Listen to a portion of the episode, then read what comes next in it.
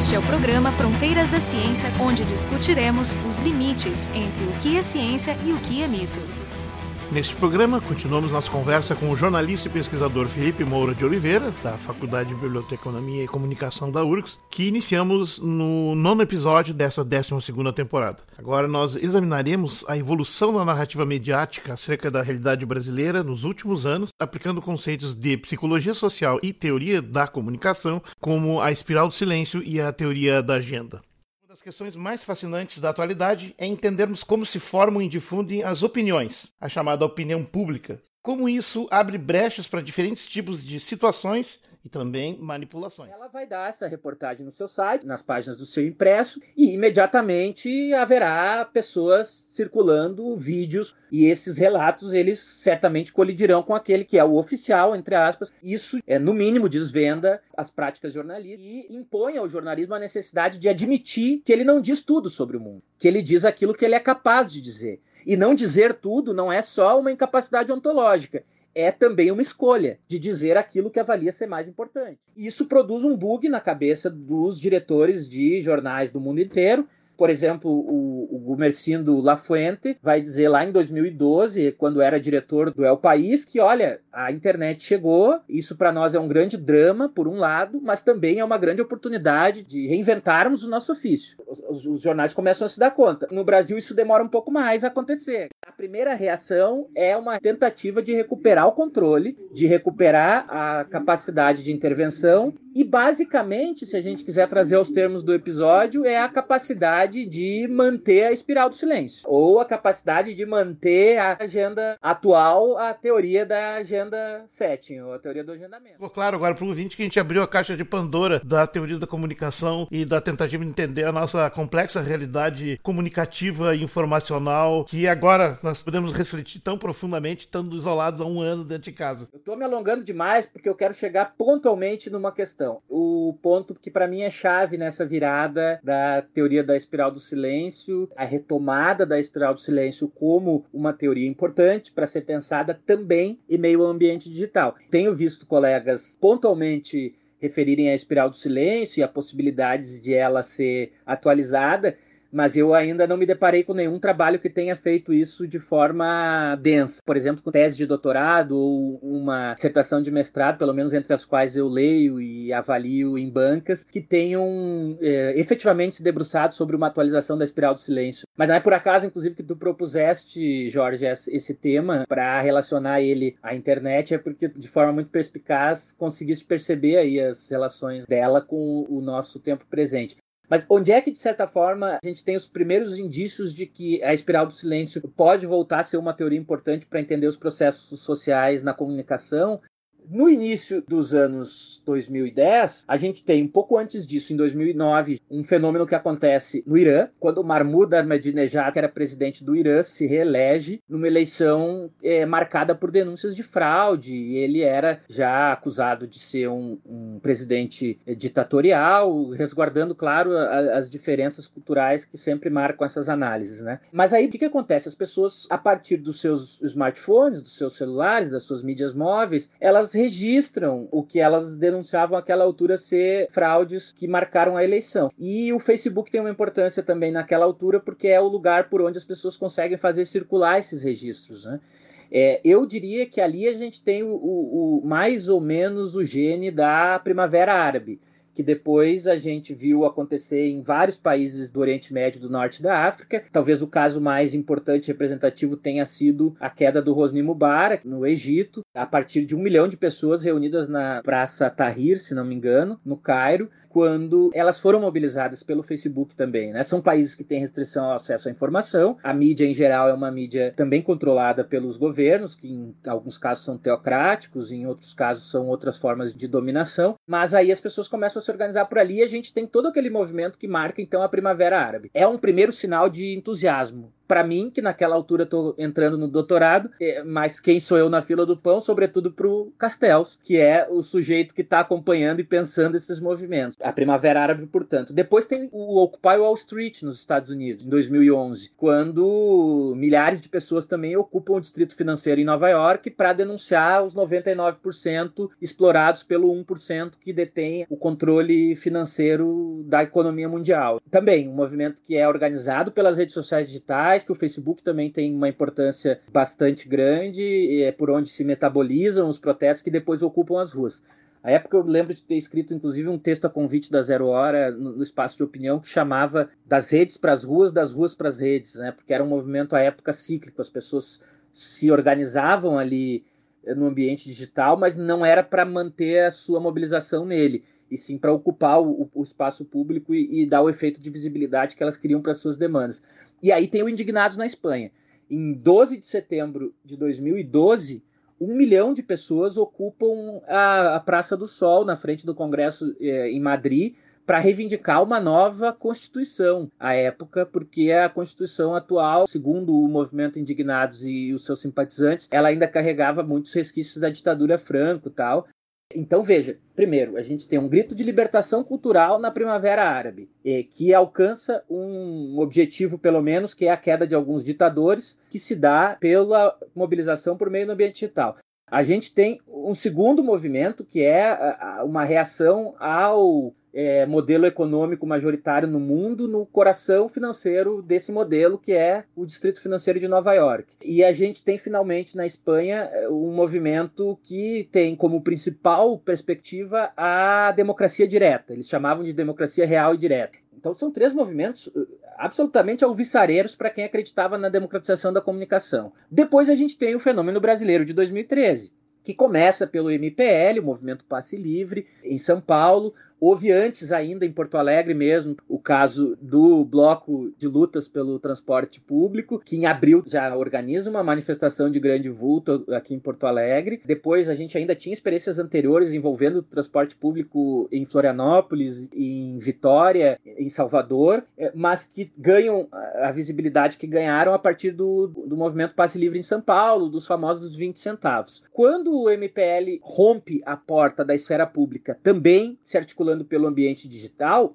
estava em jogo ali para nós, eh, nos parecia, pesquisadores e ativistas do tema da, da democratização da comunicação, uma primavera árabe, uma, um Occupy Wall Street ou Indignados brasileiro.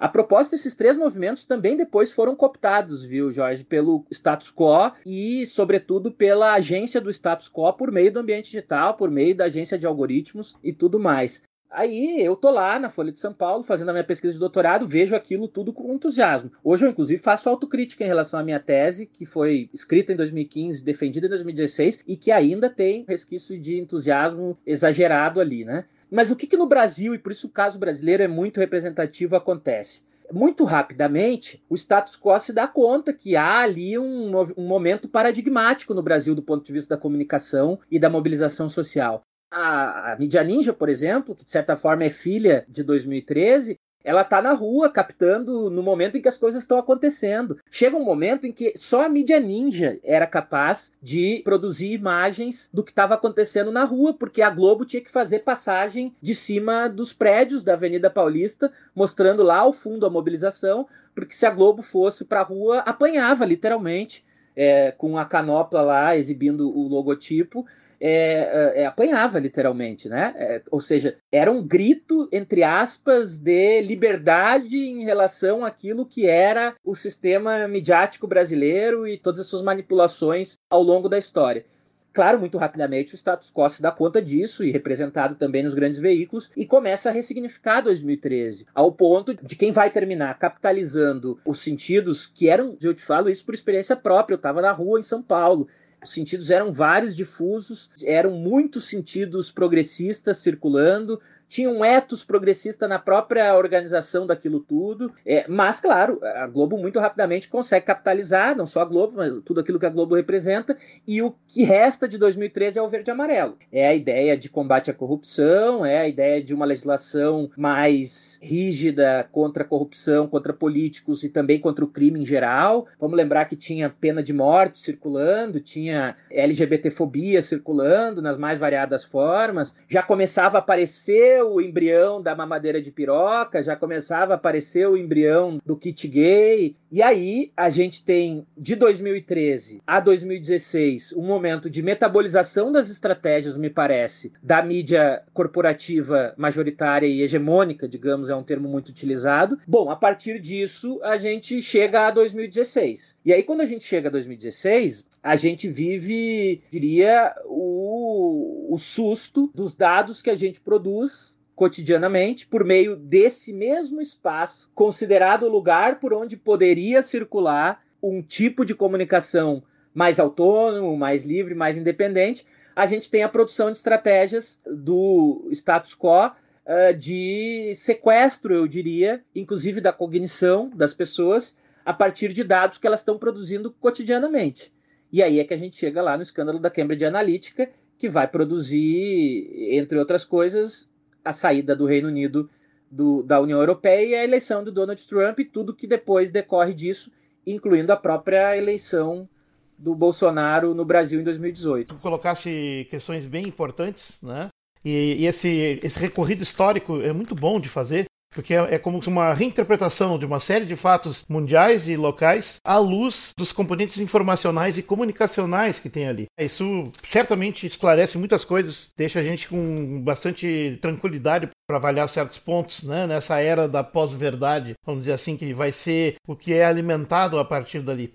Bom, a gente estava falando na espiral do silêncio e lançou mão de vários outros conceitos da teoria da comunicação, né? A teoria da, da, agenda, né? Dali dela também deriva o modelo da propaganda do Chomsky e do Herman, né? Que é um modelo em teoria política, mas ele bebe em cima da questão do, da teoria da agenda. Num certo sentido, assim, o, o conceito de massa mudou. O homem massa, aquela coisa lá dos anos 30 e tal, ele realmente é, é uma coisa mais complexa hoje e com uma ferramenta diferente, nova nas mãos. Pelo que tu descreveu, assim, digamos, o sistema sempre conseguiu dar a volta por cima, por enquanto, né? E foi retomando o controle do que perdeu a mão no primeiro momento. Mas aqui nós temos uma coisa diferente agora no país. Nós temos, assim, um sistema que via redes sociais e essa percolação de comunicações individuais que rompem com a, como tu diz, a, a a porta da esfera pública, né? Eu gostei da expressão. Elas realimentam, elas se estimulam e realimentam por retroações positivas, né? Um ambiente polarizado, convulso, na verdade, estabiliza um ambiente polarizado, que é esse que é, que é o problema. Ou seja, é uma instabilidade mantida funcionando.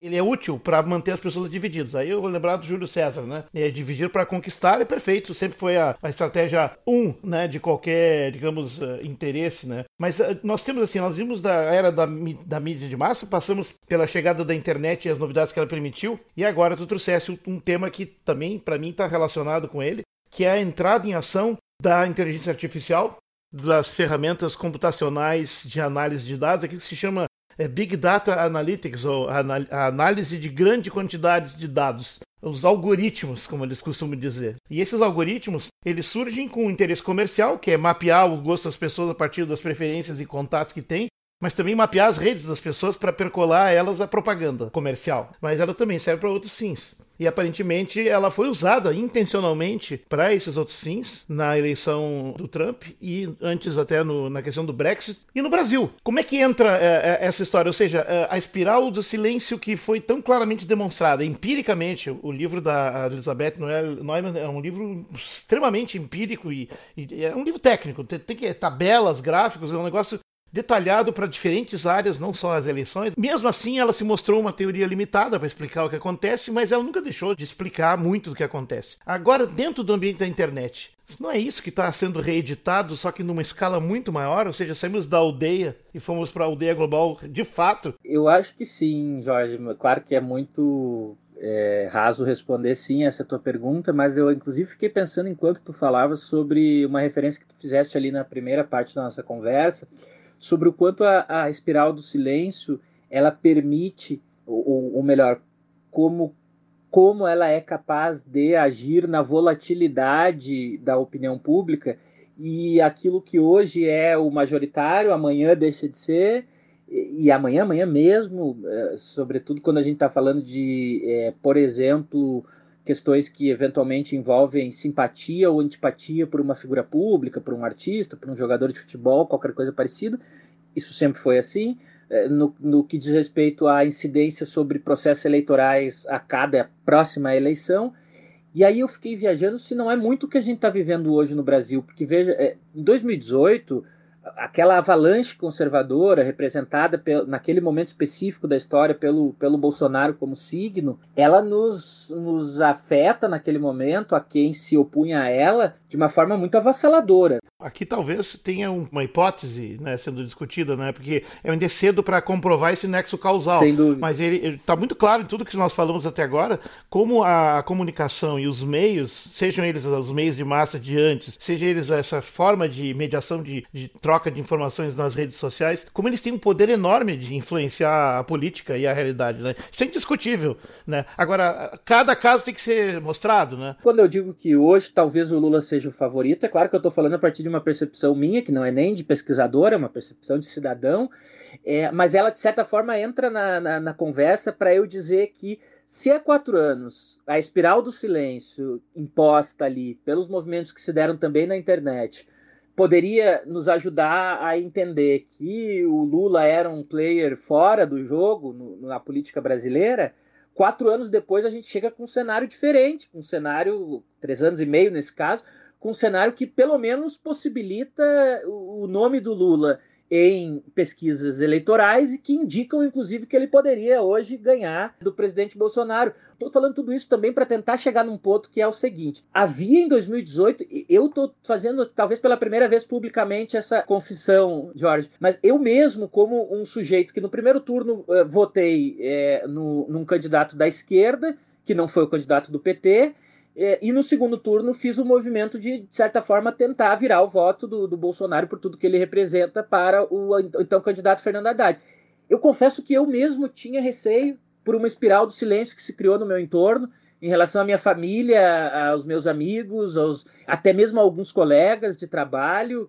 De qualquer forma, eu uh, me sentia constrangido em alguns espaços de pedir o voto, de andar com adesivo eventualmente, porque tinha toda aquela onda bolsonarista nos sufocando. O que eu estou querendo dizer, finalmente, é que me parece muito claro que ali tinha uma manifestação da, da espiral do silêncio, e não é por acaso que a metáfora da espiral está no, no título dessa teoria, porque pessoas que a gente eventualmente jamais poderia apostar que votariam no Bolsonaro aderiram ao Bolsonaro por conta de toda a campanha de desgaste. Também não vamos aqui pa, uh, passar pano para os erros que o PT cometeu. Certamente ele cometeu uma série de erros ao longo dos seus governos uh, e erros que acabaram determinando que pessoas que antes eram simpáticas deixaram de ser. Mas tem muito claro para mim ali, ao longo daquele período que compreende setembro e outubro, setembro e novembro de 2018, uma ascensão de uma espiral que dizia que votar no PT era concordar com a corrupção, que votar no PT era concordar com a sacanagem, era eventualmente concordar com pedofilia que em algum momento a gente viu circular é, por meio de fake news. O que tu está mencionando ali é que isso acabou influenciando a eleição. Aí tem outros fenômenos uh, de comunicação chamado o efeito manada. Efeito manada, claro. Pessoas, elas, as que estão indecisas, acabam votando no que estão vendo que parece ser o mais para, para não se incomodar. Tipo, ah, vai esse mesmo, ele vai ganhar mesmo, então eu vou votar e assim eu não perco. Certamente. Isso, e claro, a espiral do silêncio, a ideia, por exemplo, eu circulo em ambientes distintos em relação ao nível de formação informação. Daqui a pouco eu tô, por exemplo, no, no time de futebol que eu mantinha é, para jogar bola pelada aos sábados à tarde, e, bom, de 20 homens ali, em geral, 14 ou 15 tinham convicção de que deviam votar no Bolsonaro, alguns mais radicais, no sentido da, da, da formação política conservadora, alguns menos, alguns profissionais liberais, empresários, mas tinha, de certa forma, um consenso ali. PT não dá. Né? Bom, se PT não dá, quando eu, eh, quando eu pondero que, olha, o PT cometeu uma série de erros, o PT é, permitiu que a corrupção tomasse conta do seu governo. É, quando eu pondero, eu sou acusado imediatamente de ser petista, petralha, comunista. É, não, não podemos dar esse sinal verde para o PT continuar roubando. E aí, bom, daqui a pouco eu me retraio e naquele ambiente eu não viro voto mais, eu nem tento mais, né? Eu vou tentar ir para um ambiente menos tenso em relação a, a, a uma opinião majoritária. Volta né? para tua bolha, como se chama. É, eu queria mesmo era tocar nesse ponto então das bolhas e de como se dá, de certa forma, na minha avaliação, a esse processo que tem a sua inauguração em 2016, digamos, com os fenômenos do Brexit e da eleição do Donald Trump nos Estados Unidos e como que isso de certa forma repercute também no caso brasileiro. A gente vivia em 2016 eh, uma espécie de cansaço do projeto de globalização é pensado lá atrás, ainda na, na metade do século passado, que começa a se consolidar é, ao longo da década de 80, que tem ali uh, com Ronald Reagan e Margaret Thatcher nos Estados Unidos e na Inglaterra dois grandes símbolos na década de 80 no sentido de espalhar esse modelo para o mundo a partir da, das suas perspectivas. O caso brasileiro a gente tem também muito nitidamente na transição da década de 80 para 90, a eleição do Collor com o projeto de abrir a economia talvez o seu apogeu. A gente tem os governos neoliberais do Fernando Henrique também acentuando esse processo. Tem crises econômicas que atravessam o projeto cultural, que não é só cultural, ele é articulado também com a economia. É o que, de certa forma, permite essa virada da América Latina no, no início do século, que aí a gente vê a eleição do PT no Brasil, o kirchnerismo na Argentina, é, Venezuela com Chaves, Bolívia com a tradição indígena, o Evo Morales, Equador com Rafael Correia, o que hoje ficou conhecido como correísmo. É, bom, esse projeto progressista articulado com a globalização, porque nenhum desses países deixou de haver adesão ao projeto de globalização, era uma adesão diferente daquela anterior. Esse projeto todo cansa ali na, no, no, no entorno do 2016, né?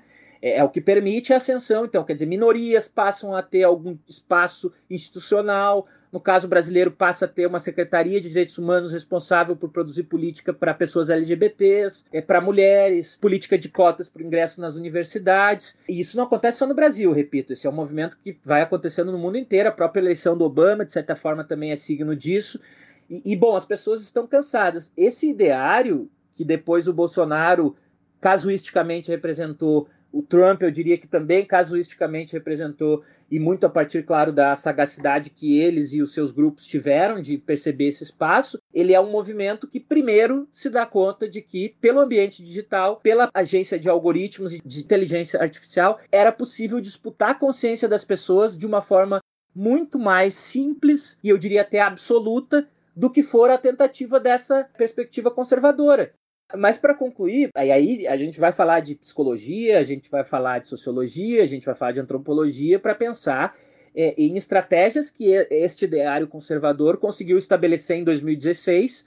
É, agora, não foi também uma estratégia ultra inovadora e revolucionária, foi uma estratégia sacana, produzida pela Cambridge Analytica a partir do vazamento de dados do Facebook. Jorge, o, a Cambridge Analytica tinha 7 mil dados, sobre, pelo menos 7 mil dados sobre cada um dos milhões de usuários do Facebook. Isso é uma coisa absurda. Ou seja, eu que mantinha é, perfil no Facebook naquela altura, mantenho até hoje, é, sobre mim, a Cambridge Analytica tinha pelo menos 7 mil dados. Eu nem sei se eu produzo 7 mil dados na minha vida inteira. se tu é, sentar claro e tentar, tá... escreve aí no papel teus 7 mil dados. Exato. É, é, é, claro que a gente está falando de é, tempo que eu fico no Facebook, como que eu faço a minha, meu login, se eu acesso por aqui ou por ali, quanto tempo eu rolo a minha tela, desde esses dados mais banais até dados de com quem eu converso, de quais são as minhas opiniões, de o que, que eu curto, de com quem eu me relaciono. Então ficou muito fácil, na verdade, para esse ideário produzir estratégias para o Brexit e para a eleição do Trump nos Estados Unidos. E aí, claro, somada a esse contexto de desgaste do projeto progressista liberal globalizante. Um nome aqui que eu estou inventando, um monstrengo, para dizer que era, era um projeto que tinha um certo progressismo do Obama, dos governos da América Latina, de algumas experiências da Europa, mas que mantinha as relações com o neoliberalismo e com a globalização, e que de repente as pessoas foram cansando desse projeto e elas estavam prontas naquele momento para receber uma mensagem de protecionismo, seja econômico, seja político, seja étnico. E aí, bom, tem um pesquisador, Marcos Bastos, que é, trabalha hoje na Inglaterra, ele é brasileiro, que pesquisou o Twitter no, no Brexit. Ele se dá conta que é, o mapa azul e vermelho, considerando. É, agora eu não vou lembrar exatamente o polo na geografia da, do Reino Unido, mas é como se o sul fosse é, progressista e o norte conservador, e o que o, o, as estratégias produzidas ali pela Cambridge Analytica conseguem fazer é inverter praticamente a, o mapa, colorir ele diferente, mantendo o conservadorismo como cor principal de toda a ilha, né? O que eu acho mais louco é que essa, esse mapa tão homogêneo geograficamente, em cima de dados que não são geograficamente fixos, ou seja, as pessoas estão em todos esses lugares. Mas aí, para concluir, no, no âmbito da, da espiral do silêncio, é, o que me parece que a, a, a, o, recurso ao, aos dados, né, ao Big Data, a, estratégia de inteligência artificial e agência de algoritmos consegue fazer é produzir de forma mais eficaz do que produzir a mídia de massa lá atrás, espirais do silêncio, voláteis, rapidamente é, é, ou facilmente transformadas ao prazer de quem produz a estratégia porque elas conseguem ser muito mais perenes do que foram as estratégias da mídia de massa. Primeiro que era preciso haver uma negociação em torno do ideário é, que se pretendia dominante e da mídia de massa propriamente. É, porque nem sempre eles foram interesses exatamente concomitantes. Hoje, por exemplo, a gente tem um caso bizarro no Brasil, que é a Folha de São Paulo editorialmente posicionada contra o Bolsonaro, na defesa da democracia, e, ao mesmo tempo, a Folha de São Paulo defendendo a agenda econômica do Paulo Guedes, que só é ministro por conta desse governo. É uma coisa bizarra que também renderia renderia um outro programa. É, mas então, eu estou destacando que nem sempre os interesses do, da elite econômica de um dado momento histórico ele coincidiu com os interesses da mídia hegemônica. Ou seja, é um processo de transformação, nós ainda estamos no meio dele. Estamos no meio desse grande parto, sabe-se lá o quê. Mas tu falasse uma coisa importante. A espiral do silêncio, uma das características dela lá é que ela não é uma coisa perene, ela é uma coisa que oscila naturalmente de uma ponta a outra. Eu, eu concluiria dizendo que eh, a gente vive um momento em que a espiral do silêncio isso ela permite pensar questões sociais muito interessantes e ela pode ser certamente base teórica para pensar os uh, fenômenos mais recentes aí na geopolítica mundial, incluindo o caso brasileiro. É, e não só. Se a gente quisesse abrir uma conversa aqui sobre o Big Brother Brasil, por exemplo, ele é um produto cultural da cultura brasileira e ele produz uma série de movimentos reais na, na sociedade. Mas essa edição de 2021 ela é muito representativa também, porque a gente se dá conta ali é que tem hoje uma incidência é, muito significativa do ambiente digital e das redes sociais no próprio roteiro do programa. E a gente tem, por exemplo, uma participante do, do programa que chama Juliette, que ela é um fenômeno que sai de mil e tantos seguidores nas redes sociais para 23 milhões de seguidores no Instagram. Ela recentemente foi mais curtida no seu perfil de Instagram do que figuras como Neymar, como Anitta, que são grandes fenômenos pop da cultura brasileira atual, né? E, e de relação direta com o ambiente digital. Também nos revela uma coisa importante, que é o quanto, quando essa relação é retroalimentar, e quando ela se dá no ambiente digital e é potencializada pela mídia de massa, e da mídia de massa volta para o ambiente digital, como ela é ainda mais severa e tem ainda mais é, é, é resultados, efeitos concretos na sociedade. Né? É, eu estou querendo dizer, na verdade, que quando somam-se aquilo que é, são os movimentos majoritários de uma pretensa espiral do silêncio do ambiente digital com aquilo que é também a opinião uh, que interessa à, mídia hegemônica, esses fenômenos ficam ainda mais uh, graves, né? Do ponto de vista dos seus efeitos. Poten é. É, certamente é. com o seu potencial super elevado. O que fazer? Que saídas temos para isso? Para nós que estamos preocupados com os efeitos deletérios do, do, atual processo. O contrato social do Rousseau ajuda a pensar isso, né? Ele é um, um, um, acordo tácito de que certos valores não podem ter expressão massiva e todo mundo sair falando e usando, tem que respeitar certos limites e para isso existe punição, etc. O Estado como garantidor desse, desse negócio. Daí fica bem claro que como a mídia continua se, sendo um elemento chave no debate da comunicação, mas a internet acrescentou um, camadas diversas de complexidade, isso para mim reforça a importância da existência e da ampliação, inclusive, de número das mídias alternativas. Para usar o seu poder de catálise e de referencial respeitável, sua confiabilidade. Ainda se cita o jornal tal, a agência tal, a rede tal. Eu acho que tem uma chave que toca diretamente nesse teu ponto aí que diz respeito à democracia representativa, que é a regulamentação. Não, não me parece haver outra, outra saída, Jorge, que é a da regulamentação, mas aí com participação e controle social, que é muito diferente, por exemplo, do projeto de lei das fake news que está circulando no Senado, que na verdade basicamente visa a proteger os próprios políticos e a tolir, de certa forma, a liberdade de imprensa e expressão, né? Mas uh, me parece que não tem saída, senão produzir uma regulamentação que nos permita ter o nível, o, nível mínimo de segurança em relação ao uso de Google, Facebook, Twitter, smartphones, porque é uma selva, é uma selva. É paradoxal porque nós acabamos de aprovar o marco da internet sim, no Brasil, sim. que parece que é muito progressista. É, é Resta implementar. É, mas ele, né? não, ele não toca, por exemplo, em desinformação e fake news, porque ele é aprovado, eu até acho que, que sancionado em 2014, e 2016 é, é um marco. Assim, eu, eu tenho certeza que da daqui a 15 anos a gente vai estar tá tratando o ano de 2016 como grande marco para esse tema da desinformação e das fake news. Né? Se ele não toca nesse ponto, porque ele não poderia tocar, não, não existia ainda o fenômeno. No programa de hoje nós conversamos com o Felipe Moura de Oliveira, um colega professor do curso de jornalismo e também coordenador desse curso na Fabico da URGS, falando sobre a espiral do silêncio e os desdobramentos, inclusive agora com os algoritmos de Big Data e seu possível papel na internet, que ainda está em discussão. E essa foi a segunda parte do programa sobre a espiral do silêncio. O programa Fronteiras da Ciência é um projeto do Instituto de Física da URGS.